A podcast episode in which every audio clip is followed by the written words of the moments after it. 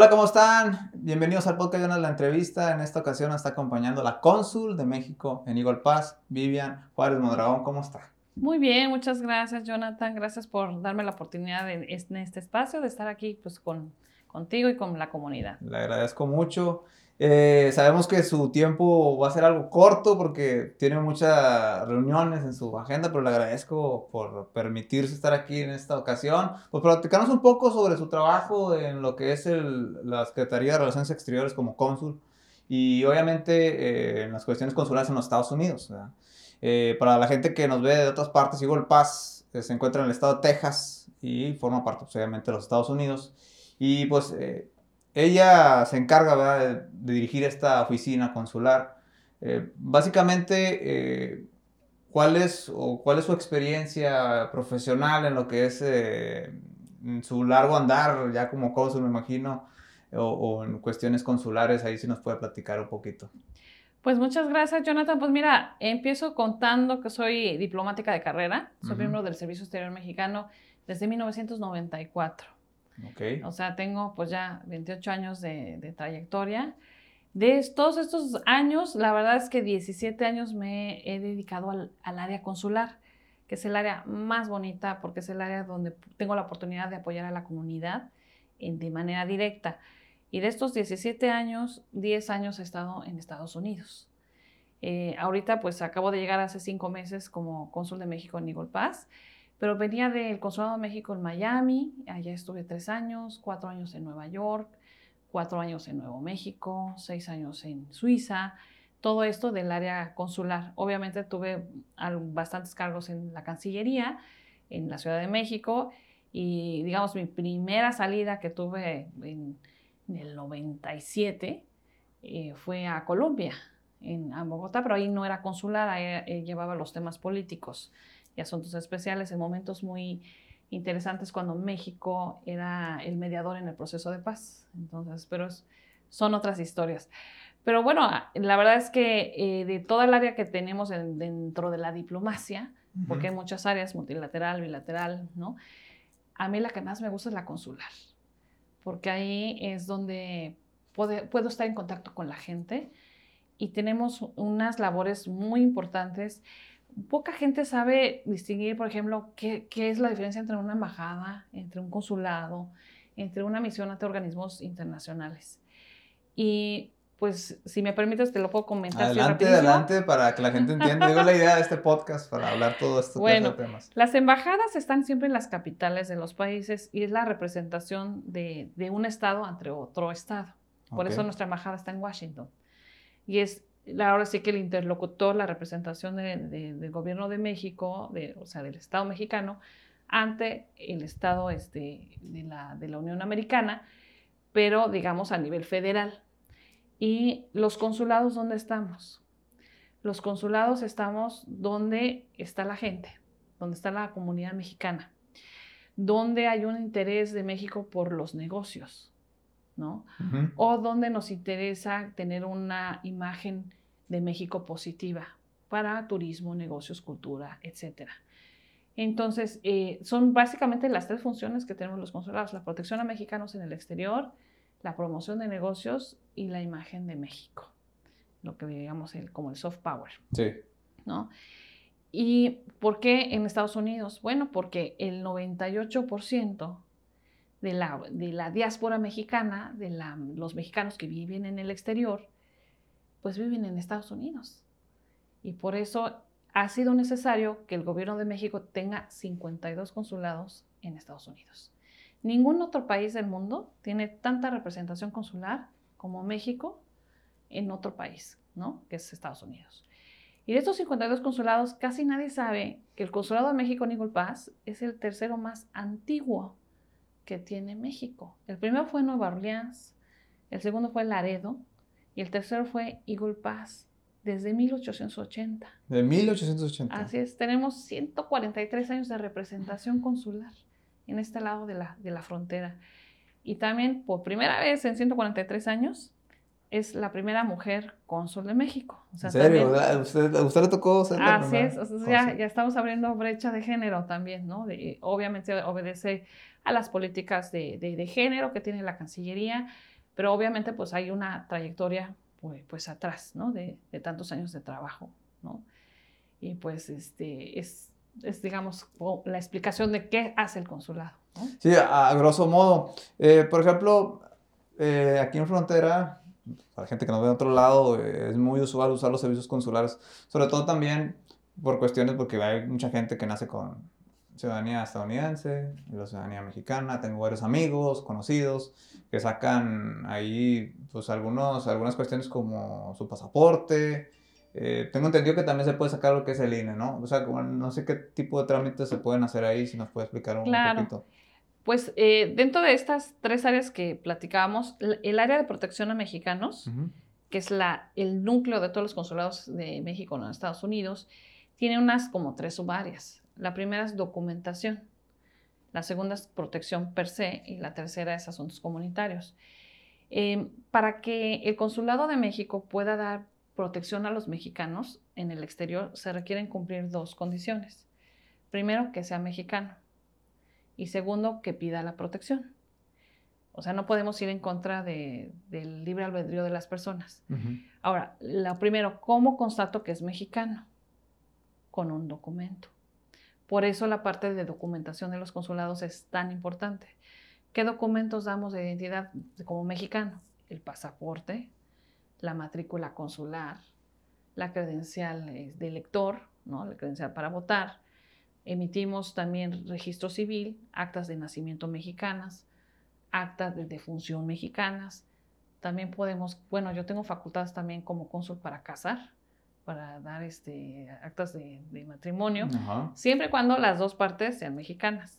no, no, puedo, no puedo No puede ser que una de otra nacionalidad y otra de otra nacionalidad. No, tienen que ser los dos mexicanos y, y, la boda, digamos, tiene que ser en el consulado porque es el, territorio, digamos, de México, ¿no?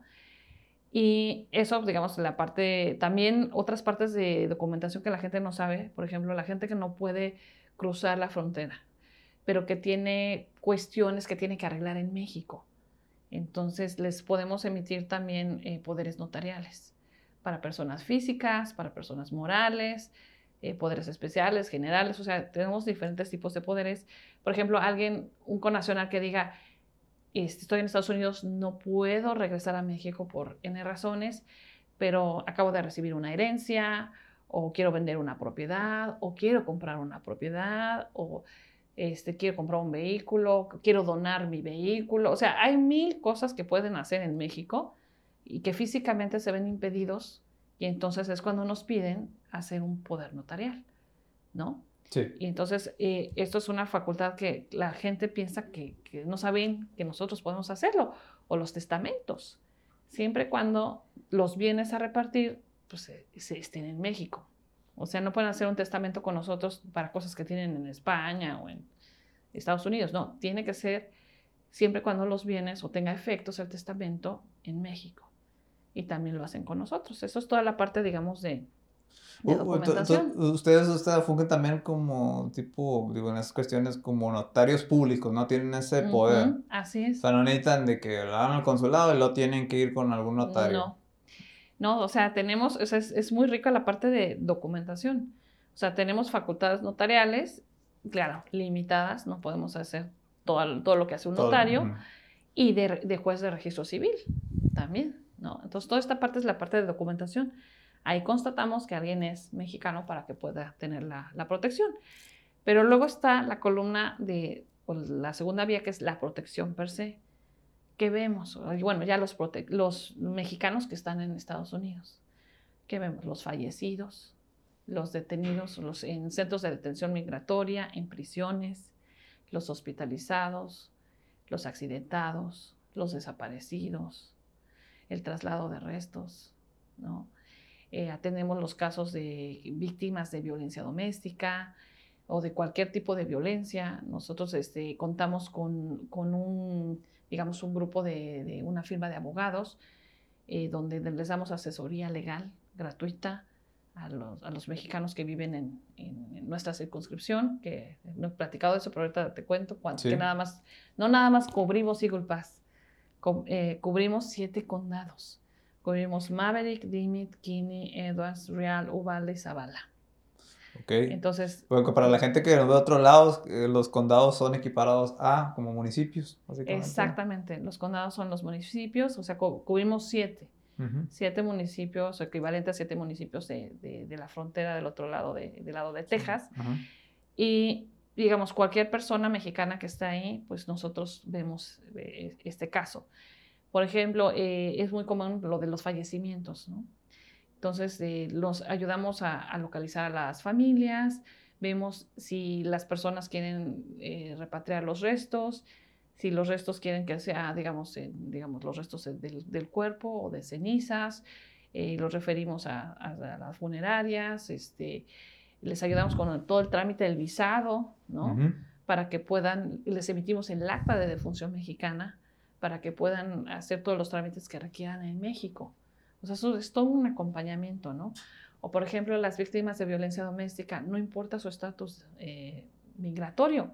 O sea, nosotros atendemos a todas las personas y la gente que es víctima de violencia eh, puede ser, eh, aunque sea un estatus irregular, puede calificar para un tipo de alivio migratorio. Y en eso el consulado, a través de la firma de abogados, los apoya. Entonces, o sea, tenemos pues una amplia gama de, funciones ahí de protección que a veces la gente no, conoce, ¿no? Y obviamente somos zona segura. Eh, nosotros eh, atendemos a todas las personas sin distinción alguna, ¿no? De, credo, raza, este, situación migratoria legal, este, eh, eh, digamos, también toda la parte de la diversidad, tenemos una, una política de, de, respeto ¿no? a la diversidad, a la comunidad LGBT, o sea, o sea, somos zona segura para todo el mundo, que se sientan cómodos de ir al consulado. Eso, digamos, es la parte de protección, protección. Pero tenemos la, la última parte, que es la de atención a las comunidades mexicanas. ¿Qué, ¿Qué, es esto? Decimos, bueno, ok, los migrantes mexicanos que ya decidieron radicar en Estados Unidos, ¿qué nos interesa como gobierno mexicano? Que estén empoderados, que se integren bien a la sociedad donde decidieron radicar, ¿no? Entonces, ¿cómo, lo hacemos esto? Pues a través de, queremos una comunidad empoderada que tenga salud, que tenga educación, que sepa manejar sus recursos eh, económicos, ¿no? y que además no pierda el nexo y con los contactos con sus orígenes, con, la, con México, ¿no? Entonces, ¿qué tenemos? Tres ventanillas. La ventanilla de, salud, a través de la cual damos eh, campañas de prevención, referimos a hospitales, hacemos campañas de vacunación. Por ejemplo, ya, ya se nos viene el mes de la salud en octubre, vamos a tener este, pues, muchas actividades que pues ya iremos anunciando en, las redes sociales, pero trabajamos todo el año, ¿eh? O sea, que una vez al mes van a hacer vacunas de COVID al, consulado, que coincide con las jornadas sabatinas de documentación. Este, y tenemos, no sé, que la campaña de Cuida tu riñón. O sea, hay muchas campañas que hacemos a lo largo del año de la salud, pero todo lo grueso se concentra en, todo el mes de, de octubre, ¿no? Obviamente trabajamos con eh, aliados, no podemos solos, tenemos que hacerlo con hospitales, clínicas, organizaciones, ¿no? este, ONGs, etc. Luego tenemos el tema de la educación, tenemos la ventanilla de orientación educativa, que ahí es un poquito orientar a las personas para que sepan que tienen eh, recursos educativos, no solamente en Estados Unidos, sino en México. Pueden continuar sus estudios en línea. Y les damos la oferta de, educativa que hay en los siete condados que cubrimos. Pero además, casi nadie sabe que tenemos el concepto de IME becas. IME porque es el Instituto de los Mexicanos en el Exterior, de la Cancillería, que nos coordina para toda la atención a las comunidades en el exterior. Eh, son becas, donde México pone una cantidad, ¿no? Por ejemplo, el consulado pone una cantidad. Y necesitamos un match. Una institución nos pone la misma cantidad. ¿no? Se junta todo esto y se hace una bolsa. Y esto es para apoyar a, este, a becarios mexicanos o de origen mexicano. ¿Quién decide a quién se le da? Bueno, ya la institución educativa. Nosotros este, tenemos un comité de, gente de la educación que decide la distribución de los recursos. O sea, nosotros no nos ponemos los recursos, pero no decidimos a qué institución se da ni, ni, a qué alumno, ¿no? Pero de alguna manera es un apoyo que, que, se le da, obviamente no se paga toda la matrícula, es imposible, pero son apoyos, por ejemplo, de los, los libros o cosas que requieran, ¿no? Para, para seguir pues, estudiando. Y bueno, próximamente estoy trabajando también en abrir por primera vez en Eagle Pass unas plazas comunitarias. Bueno, en, los siete condados. La plaza comunitaria es un espacio donde podemos dar educación para adultos. Gente que no terminó la primaria, la secundaria, o no sabe leer y escribir en español, o que les podemos dar clases de inglés de manera gratuita en horarios fuera del horario de trabajo y para que lo puedan hacer de manera eh, compacta a través del Instituto Nacional de Educación para Adultos y que una vez que obtengan de la SEP su certificado de primaria y secundaria lo puedan revalidar en Estados Unidos y puedan acceder, no sé, al high school en, en Estados Unidos o seguir la, la, eh, la prepa online en México y que tengan más opciones, porque mientras más educado vas a tener mejor trabajo, mejor salario, te vas a sentir empoderado. Y además, si tienen hijos, pues el ejemplo tan bonito que se les puede dar a los niños de, ay, mis papás se están esforzando. Y cuando digo adultos, a veces la gente piensa, no, pues han de ser adultos mayores. No, estoy hablando de gente de 30. De 20 también. De 20, o sea, exacto, de, gente que tuvo que trabajar y que no tuvo la opción para estudiar o pensaba que no tenía la opción. Y eso lo vamos a abrir también, ¿no? Otra ventanilla que tenemos es la ventanilla de asesoría financiera. Porque, ¿qué hace, qué hace nuestra comunidad? Manda remesas, ¿no? Las remesas se van a que básicamente a consumo de las familias, ¿no? En México. Pero bueno, va a llegar un momento en que estas personas que están dando remesas van a llegar a la edad de retiro. ¿Qué van a hacer? Sí, obviamente no, no están teniendo o no están como se dice, eh, juntando para lo que es su retiro, ¿no? Exactamente. Entonces, ¿qué, ¿qué, es lo que estamos haciendo? Es darles asesoría eh, financiera para que puedan comprar una casa, un crédito hipotecario, puedan acceder a créditos, cuentas bancarias, que piensen en, planes de retiro o, inversión productiva, ¿no? ¿Para qué? Para que pues, el, día de mañana, o sea, que se les va a acabar el trabajo en Estados Unidos, no juntaron, se regresan a México, ¿Y qué van a hacer en México? No, pasa mucho, digo, está muy extraño decir, pero es, es, caso de la vida real. Está, pasa mucho de que le mandan dinero a la querida o la esposa y al final se lo gastó en otra cosa. o no, no hizo su patrimonio. Entonces, eh, pues nadie le enseña a las personas que trabajan allá, nomás la pasan trabajando, trabajando, trabajando. y muchas veces confían ciegamente acá y, no se hace nada. Ni juntaron ni para su retiro ni para su patrimonio. Exactamente. Entonces, un poquito de eso es, pues, darles estas charlas de cómo manejar su dinero de, de la mejor manera, sus, todos sus recursos, ¿no? Y obviamente, pues tenemos el, estos, el, tema de también cultural, que no, no pierdan, digamos, el, el, el nexo con, con, México. ¿Por qué? ¿Qué pasa? Eh, cuando ya radican en Estados Unidos y sale la primera generación mexicano-americana, a veces se habla en español, a veces ya no. Sí, pasa mucho, ¿no? De que, oye, ya no entiendo ya nada de español. Tú le hablas ahí a la persona y crees que está hablando español, que crees que habla español, pero no, ya lo inglés, ya los, los hijos. ¿Y qué pasa con la tercera generación, ya los nietos? Sí, no, ya. Y claro, si esa tercera generación llega a puestos importantes de decisión que puedan afectar a migrantes, a gente como fueron sus abuelos o sus papás. Entonces, queremos trabajar mucho en el nexo que tengan con México a través de la cultura ¿Por qué? Porque así además van a tratar bien a los migrantes, van a tratar bien a los mexicanos turistas, van a querer viajar a México, invertir en México, ¿no? turistear en México, ¿no? estudiar en México. Entonces, todo eso se hace gracias también a, la promoción de la cultura que estamos haciendo ¿no? en, Estados Unidos, bueno, en mi caso, en los, los siete condados. ¿no? Entonces, todo esto es nada más para decirte lo que abarca la protección a mexicanos. Oye, y llegas a un momento al consulado cuando esta frontera, pues, que es muy porosa, este, pues obviamente aumenta el tráfico de migrantes. Fíjate que los que vamos y radicamos aquí hace muchísimos años, tanto en Igual Paz y Piedras Negras, nunca habíamos visto tanta cantidad de migrantes que llegaron. Entonces, supongo que debe ser mucha, mucho trabajo por parte de ustedes, porque pues, a, varios de ellos son mexicanos.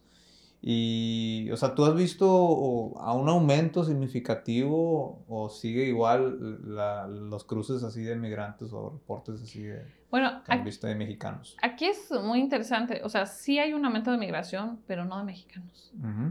O sea, realmente los grupos que están creciendo son de otras nacionalidades como pues, los número uno son los venezolanos y después los hondureños.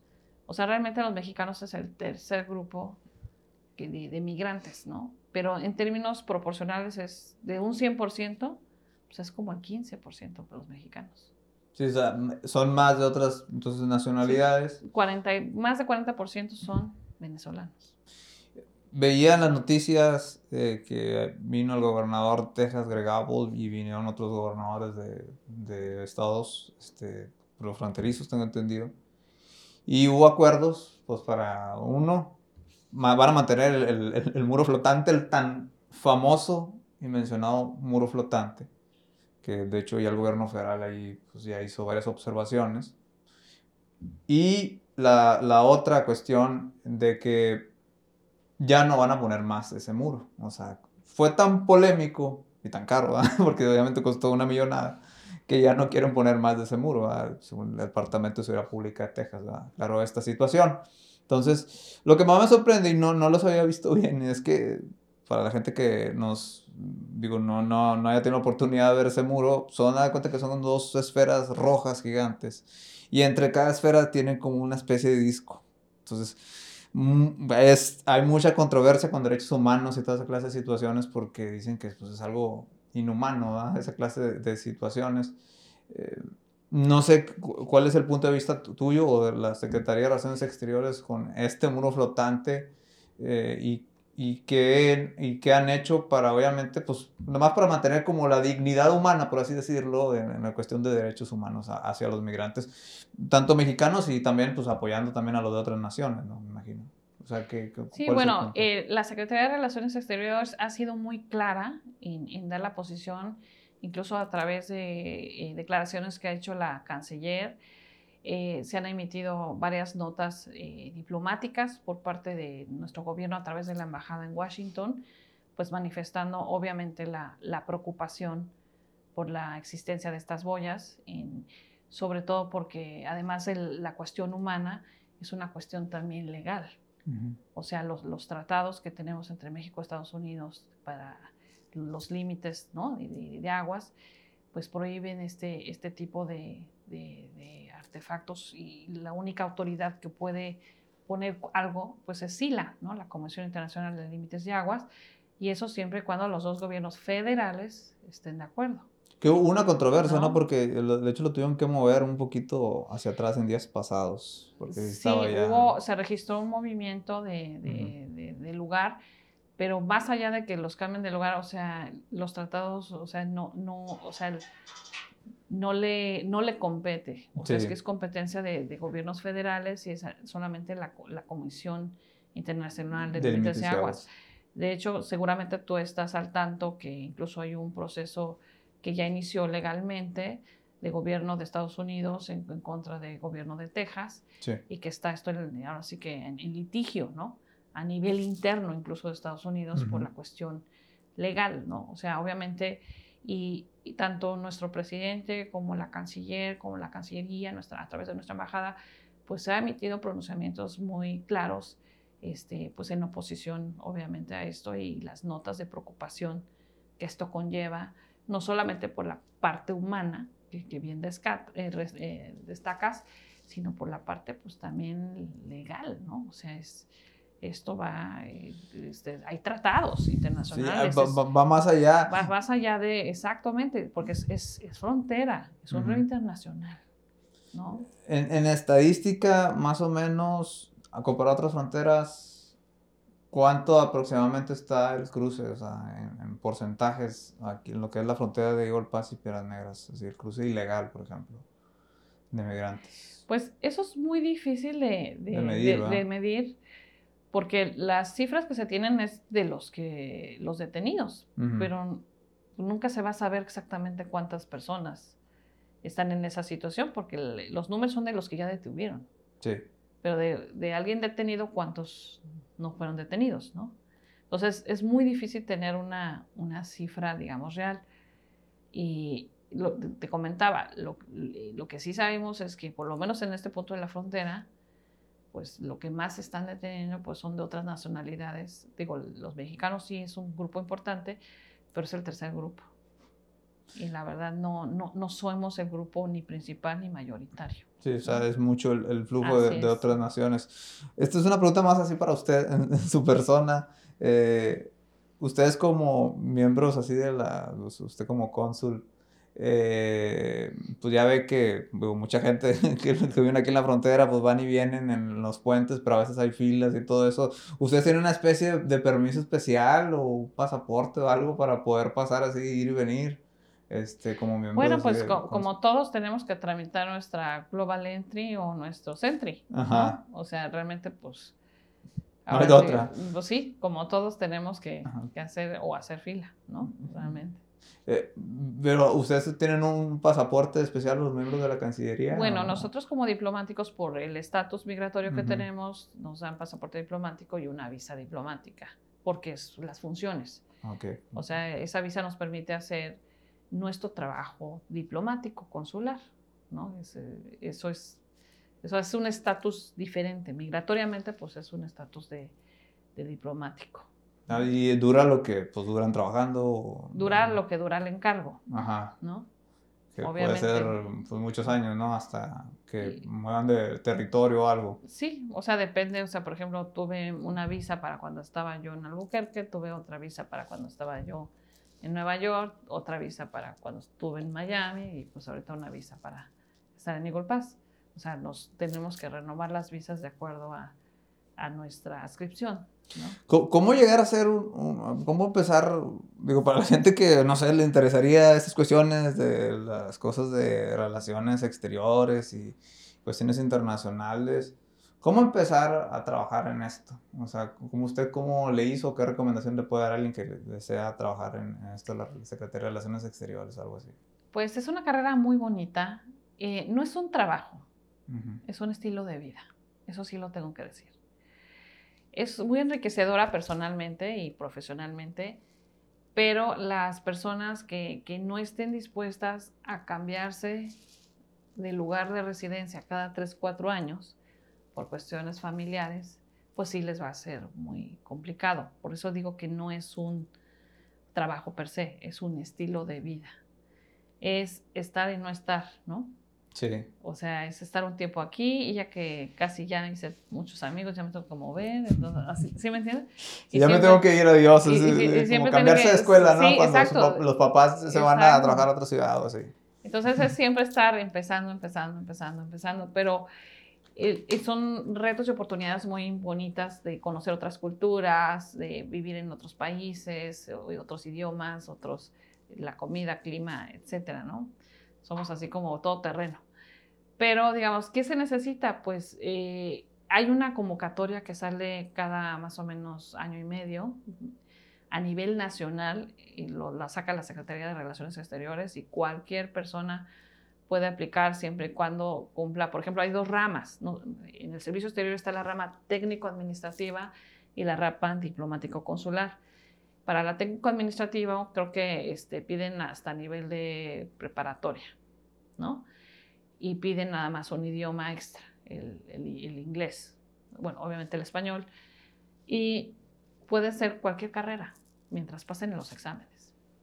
Obviamente carreras más afines, por ejemplo, si estudian relaciones internacionales, derecho, economía, pero se sorprenderán que también hay ingenieros, hay arquitectos, hay médicos, o sea, por eso digo, no importa la carrera, o sea, lo que importa es pasar el examen. Y para la, en la rama diplomática consular, ahí sí ya piden nivel licenciatura, o sea, tienen que entregar el título y piden dos idiomas, además del español. O sea, piden eh, el español, el inglés y un tercer idioma. En teoría tendrán que ser los idiomas de Naciones Unidas, los, los oficiales, pero pueden ser cualquier otro. Por ejemplo, en mi caso, pues yo entré con el alemán, o sea, inglés y alemán. Pero hay gente que entra con chino, con no sé, ruso, portugués, los de portugués más fácil, los de que entran por italiano, por francés, ¿no? Casi todo el mundo entra con francés. Pero pues sabemos gente como yo que entró con un idioma poco común hablado en México, ¿no? Sí, claro, el alemán me sorprende a mí. ¿Cómo aprendió alemán? Pues este, le, invertí 10 años de mi vida. es difícil, bueno. Sí, muy difícil. Sí, siete, horas a, la, siete horas a la semana, 10 años de mi vida, de verdad si no quieren invertirle 10 años a, su vida al alemán, eh, eh, aprendan italiano, no sé, portugués, otra cosa. Pero sí, la verdad es que sí. Pero abre las puertas. La verdad es que los idiomas abren las puertas. De ahí que pues tuve la oportunidad de trabajar en Suiza. Y en Suiza, eh, los seis años que estuve, nunca hablé inglés. Era la mitad del día hablaba español por, por comunidad mexicana y la gente de la embajada y de la sección consular. Y la mitad del día era alemán jamás habla inglés. ¿Está frío ahí en Suiza? ¿O en invierno? Este, Sí, eh, del, uy, temperaturas, por eso digo que somos todo terreno. Eh, de noviembre a mayo, menos 10 grados centígrados. Menos 10. De noviembre a mayo, ah, pues casi todo el año, ¿no? Exactamente, el verano que es así, todo el mundo se, se está asando, 25 grados centígrados. Y dura cuatro semanas. Y ya, se acabó. Y se acabó. Eh, y la oscuridad sobre todo, ¿no? Que los inviernos son de las 4 de la noche, no son las 4 de la tarde, son las 4 de la noche. O sea, se levanta uno con la luna y, pues casi, casi siempre hay luna, ¿no? Eh, son pocas horas, ni siquiera de sol, son horas de luz, ¿no? Entonces sí es, es complicado, ¿no? Sí. O, y aquí, bueno, aquí que estoy en Eagle Pass, me encanta que es todo el sol y a mí sí me gusta el calor, la verdad, todo el mundo dice, ay, qué calor. Yo estoy, calor. Yo estoy feliz, la verdad, con el clima aquí. A mí no me gusta tanto Pero has vivido, por ejemplo, aquí en Eagle Pass y luego también en Albuquerque. En también es muy caliente. En Nueva York, que es muy frío. O sea, hay dualidad de, de clima. En, Miami, que el clima es fabuloso, ¿no? Muy así de trópico. Ah, y a veces no, no, extrañas así algo de otras ciudades. sin, sin echarnos encima la comunidad. bueno, lo, que más extraña obviamente es la gente. Porque lo, lo, que te decía, que uno llega, hace amigos y ay, ya se tiene que ir. Entonces, como que uno deja como semillitas, ¿no? Digo, yo todavía tengo contacto con gente de Suiza, con gente de Albuquerque, o sea, de Nueva York, o sea, lugar donde he estado, o sea, dejo buenos, este, buenos cuates, buenas relaciones. Y sí, se extrañan algunas cosas, pero sobre todo la gente. O sea, eso es lo que más, más, más extraña. Pero la verdad es que eh, uno tiene que estar abierto a ser adaptable, a no tener apegos. Aquí ese es la, el no apego, ¿no? O sea, te encariñas, pero pues tienes que desapegarte, ¿no? Por eso les digo que es un estilo de vida. O sea, ser muy independiente, ¿no? Y bueno, ¿cómo va haciendo uno carrera? Pues cada dos años nos andan eh, haciendo exámenes. Nos califican, nos hacen evaluaciones anuales. Nos, este, tenemos que estar en constante capacitación. O sea, no crean que ya se estudió la carrera, el posgrado y ya. No, hombre, o sea, yo me tengo que echar por lo menos un curso al año, ya sea un diplomado, un, algo. Siempre estamos en, en, constante capacitación. Por ejemplo, el, por decirte, el año pasado me eché eh, un curso a, través de la Cancillería, logramos un, curso de la Universidad de Arizona, de la Facultad de Derecho, sobre derecho este, penal y migratorio estadounidense. Fueron cuatro meses. O sea, trabajar y llegarle a estudiar, ¿no? Y son obligatorios, o sea, es que yo no quiero tomar, porque no sé qué. No, no, no, no son obligatorios. Son obligatorios y no. O sea, no te obligan pero la, la situación del trabajo te obliga. Sí, porque tienes que estar actualizado. ¿no? O sea, si yo no tomo esos cursos, pues, ¿cómo estoy lo mejor preparada para hacer mis funciones? Y, y fíjate, en Estados Unidos, pues cada estado también tiene sus leyes diferentes. O sea, aquí en este aplica la pena de muerte, en otro estado no, y así, o sea, va cambiando. Exactamente, exactamente. Entonces, sí, exactamente. Entonces, tenemos que estar, mientras más capacitados estamos como funcionarios, como diplomáticos, mejor atención vamos a dar a la comunidad. ¿No? Entonces siempre estamos en constante. Por ejemplo, hace el año antepasado me aventé cinco cursos de género, por ejemplo, ¿no? Mm. O sea, de, pues, de todo lo de la diversidad, ¿no? De las masculinidades, etcétera, ¿no? ¿Por qué? Pues, pues tenemos que, que tener un, un, respeto, un equilibrio, los derechos humanos, ¿no? O sea, nos dan cursos, capacitaciones, por ejemplo, cómo tratar a una víctima de trata, ¿no? una víctima o sea, de, violencia doméstica. O sea, nos dan cursos. ¿Para qué? Porque cuando llega el público, sepamos cómo tratarlos. O sea, sí, le invierte y el, uno pensaría que no le invierte la Secretaría de Relaciones Exteriores, o sea, pero sí invierte el gobierno en, tener, sí, obviamente. En la formación de recursos. Por eso, los mismos del Servicio Exterior mexicano y en general, también todo el equipo de los consulados, que estos cursos también están abiertos al, al equipo consular, aunque no sean miembros del Servicio Exterior, este, que, ¿cómo se llama? Que puedan capacitarse y son gratuitos para nosotros los cursos. ¿Por qué? Porque pues, es capacitación la Cancillería invierte en la capacitación de sus cuadros. Por eso deben de estar muy orgullosos de verdad los mexicanos de tener un servicio exterior mexicano, o sea, un cuerpo diplomático consular muy bien formado, muy bien capacitado, porque les digo, o sea, imagínense, llevo 28 años de capacitación. ¿No? es que nunca, sí, nunca se, como en toda la vida, nunca se deja aprender cosas nuevas. No. O hay actualizaciones. Exacto, nos, dan, nos dan cursos de protección, nos dan cursos de consulares, de documentación.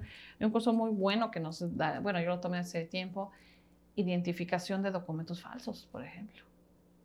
Así de cuando uno ve un documento, no, pues este es falso, ya, ¿no? Sí, como por ejemplo las, las, las cines que hacen en Tepito.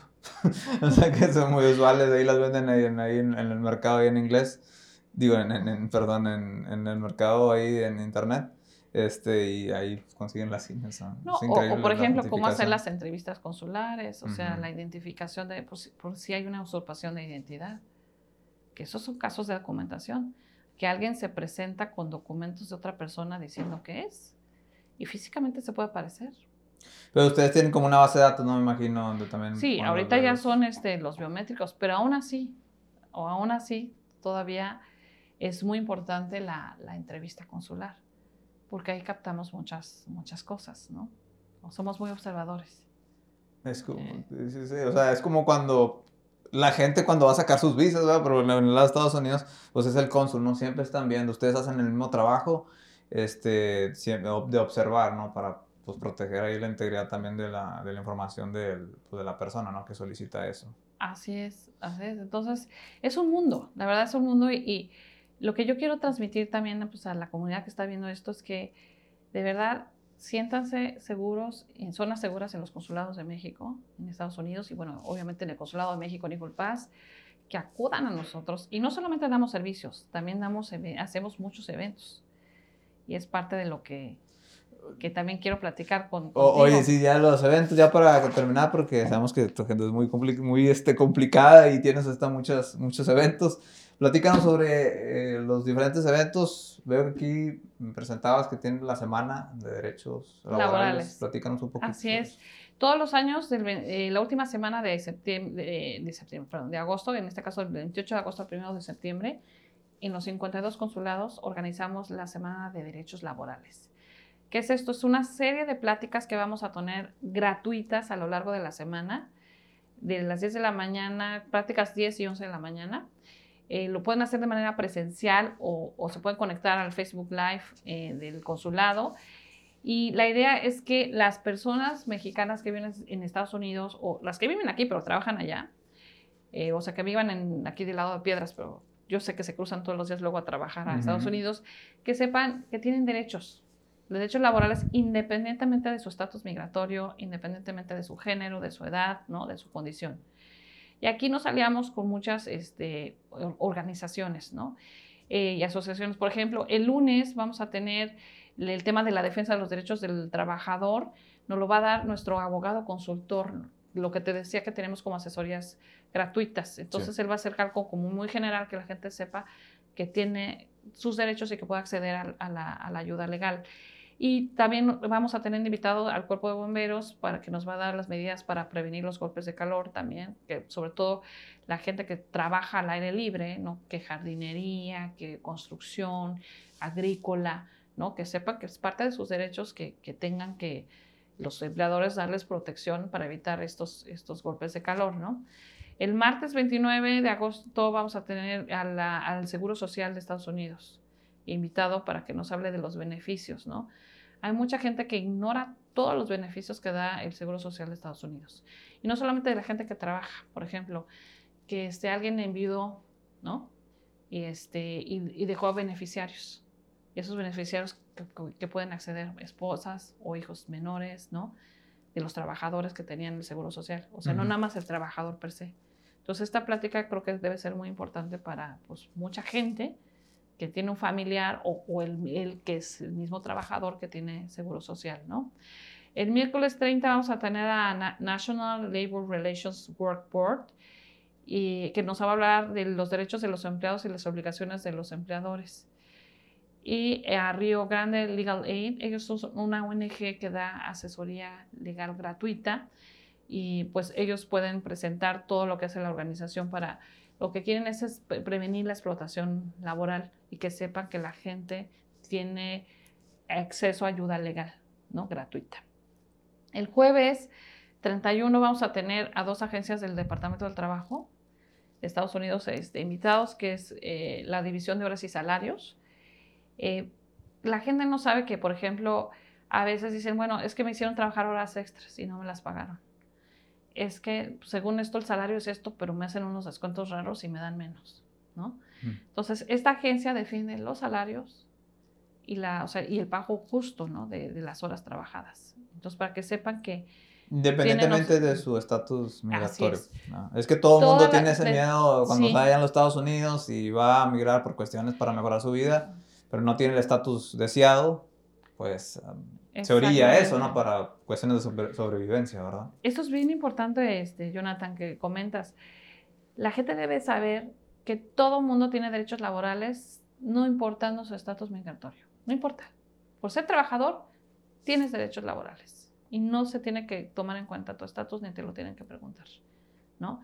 Porque a veces hay casos que donde empleadores, no sé, nos reportan casos, ¿no? Donde puede haber empleadores que, amenazan, ¿no? A los empleados de decir, no, no te quejes porque entonces te reporto, ¿no? Sí. De que estás en, situación irregular, ¿no? Entonces los tienen ahí pues, presionados y aguantando condiciones laborales no justas. Y no, no deben de tener miedo. O sea, sí hay agencias que, defienden sus casos y los protegen ¿no? de, la explotación. Entonces, este, también vamos a tener a OSHA, que es este, la agencia que se encarga de las medidas de seguridad para el empleo, ¿no? Por ejemplo, para cierto empleo, el, empleador te tiene que dar cosas de seguridad, ¿no? Que los guantes, que, no sé, el sector agrícola, por ejemplo, que me tienen que dar descansos, cada determinado tiempo por el sol, que me tienen que dar algo para taparme la cabeza, que tengo que tener agua, que no, o los obreros, ¿no? Que tengo que tener este, cursos de seguridad, de cómo emplear maquinaria, para que no haya un accidente laboral, ¿no? Todo este, todo este tema de, de, de la seguridad en el empleo.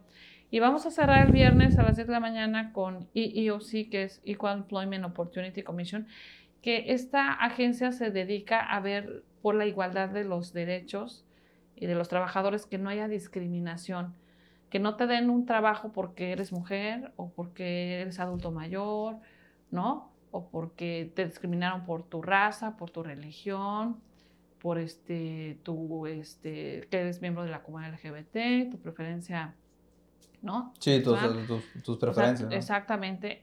O sea, no, no puede haber discriminación por eso. Y entonces esta agencia defiende, defiende este, este, este tema, ¿no?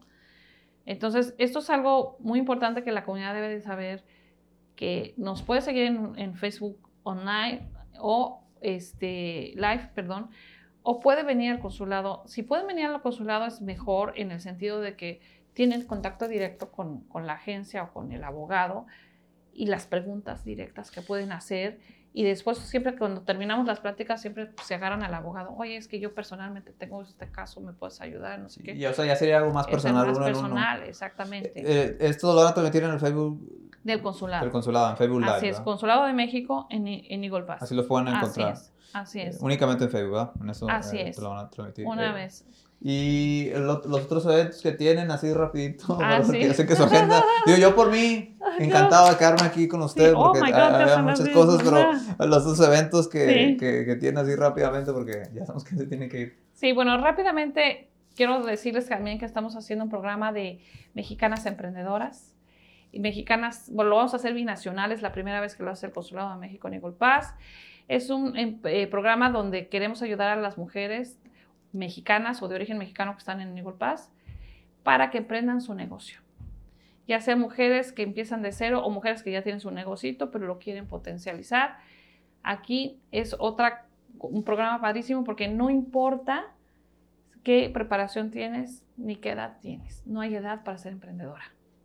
No importa si no tienen estudios o cuántos estudios tienen, ni su condición socioeconómica, no importa absolutamente nada, ni la edad.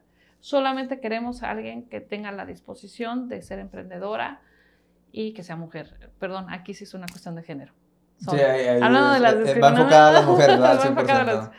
porque la Cancillería tiene toda una política de género y obviamente se está apoyando a las mujeres por ser un grupo muy vulnerable, se vio en la pandemia, ¿no? Y entonces de, salir adelante de las mujeres.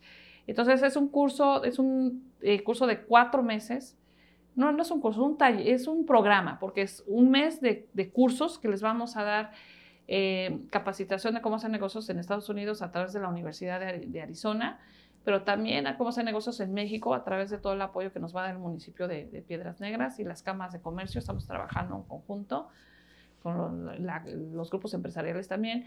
Luego hay un segundo mes donde van a tener mentorías individualizadas, las emprendedoras un tercer mes donde van a eh, preparar su plan de negocios, van a estar en una competencia, la que gane el mejor plan de negocios tendrá un premio en especie, en especie, ¿no? No quiero decir cuál, porque si no, este, ¿cómo dicen? Lo, lo he hecho a perder, ¿no? Los, se pierde, se, pierde, la, la, sorpresa ahí. La sorpresa. Y finalmente va a ser una feria de negocios donde ellas puedan tener fundraising, para que puedan tener eh, recursos, ¿no? Para su negocio. Y todo este programa dura cuatro meses y estamos trabajando con la ciudad de Eagle Pass, con el municipio de Piedras Negras, con la Universidad de Arizona, con las cámaras de comercio de ambas ciudades, con el Sul Ross este, College, ¿no? allá en, en, en Eagle Pass. O sea, estamos participando muchas organizaciones y lo importante es que sepan que se tienen que inscribir con nosotros con el Consulado de México en Eagle Pass. Tienen hasta el 9 de septiembre. ¿Cómo se pueden inscribir? Directamente, este, que nos escriban al Consulado de México este, y, o sea, o nos llamen por teléfono y pueden, pueden inscribirse con nosotros. Pueden, pueden, directamente. pueden, este, por ejemplo, buscarlo en Facebook, ¿no? Sí, ahí tenemos en, las, en todas las redes sociales, vamos a tener toda la, la información este, de cómo inscribirse, cuándo inscribirse. Eh, de hecho, aquí, bueno, la convocatoria, aquí está, vamos a tener el, código QR donde pueden este, ver la convocatoria, los detalles y la inscripción. Es totalmente gratuito. Todo lo que hacemos, excepción de los documentos que damos, pues o se cobran, pues no, es gratuito. Esto ya me dio hambre, que me lo enseñó este, este antojito. La otra, pues nada más avisarles que ya nos viene el 15 de septiembre y vamos a hacer el famoso eh, grito de la independencia en la Plaza de San Juan, ahí en Pass, el, 15 de septiembre de las 6 de la tarde a las 9 de la noche. Luego los vamos a ir a platicar. Es, es su primer grito, ¿no? Como cónsul. Es, va a ser mi primer grito, así es. Y este, quisimos hacer algo muy especial de empezar a invitar un municipio por año. Y este año vamos a invitar a Allende. Entonces Allende nos va a traer el ballet folclórico, nos va a traer unos grupos gruperos aquí que muy famosos en Allende, gastronomía de Allende, etcétera. Entonces, para que vengan, obviamente vamos a tener pues el tradicional mariachi, o sea, va a haber mucho, mucho este evento, va a haber comida, y de hecho, también la gente que quiera eh, vender comida en el grito, en el Eagle Pass, pues nos contacta también. Estamos ahorita abiertos para recibir este, cualquier este, eh, persona que, esté interesado en, participar. Pero bueno, también vamos a tener este, una sección para actividades de niños, porque es algo muy familiar. Es un evento muy familiar, muy bonito, y vamos a estar de 6 de la tarde a 9 de la noche el mero mero 15 de septiembre en la Plaza San Juan, Placita San Juan, en Eagle Pass. para la gente que nos ve, eh, ¿nos puede pasar ahí la información del consulado, la dirección y, la, y el teléfono? Claro que sí. Este, bueno, la dirección del consulado es 2252 I, o sea, de este, Garrison Street en Eagle Pass. Este, el, bueno, el código postal es el mismo en toda la ciudad, es 78852. Así, y tenemos el, el teléfono del consulado es 830-773-9255. Pero para los casos de emergencias, para los casos de protección que veíamos de fallecidos, hospitalizados, etcétera, tenemos un teléfono 24/7 horas, 365 días del año, que es el 830-281-1952. Y también la gente que a lo mejor dice, bueno, yo estoy viendo el programa, oyéndolos, pero bueno, mi familia desaparecida o no sé qué, o que no la encuentro, no es, está en Eagle Pass, está en Chicago, o está en otro lado, está en San Francisco. Hay un teléfono que pueden marcar que es el SIAM, que es el 520-623-7874. Este teléfono nos atiende a toda la red consular. todos los Estados Unidos. Así, todos Estados Unidos. Entonces, la gente que diga, eh, está oyendo este programa, pero dice, híjole, es que yo estoy interesado en lo de mi familiar, pero mi familiar está en Florida o está en Nueva York. O sea, ¿cómo le hago? Abre este teléfono y este teléfono conecta con toda la red consular. No, pues te agradezco mucho. Digo, va a tener que dar una segunda parte. Claro que sí. Muchísimos temas que adoptar y, obviamente mucho al lado ahí de, lo, de lo, que es la Cancillería de Relaciones Exteriores, pero te agradezco pues, el espacio. No, pues gracias, gracias y pues un gusto estar aquí con el público. Contigo, Jonathan. No, pues muchas gracias. Muchas gracias a ustedes que nos acompañan aquí en el podcast Jonathan, la entrevista. Los invitamos para que nos sigan en YouTube y también en Spotify, Apple Podcasts, Amazon Music, iHeartRadio, en las diferentes plataformas. Un episodio nuevo cada lunes. Gracias. Hasta la próxima.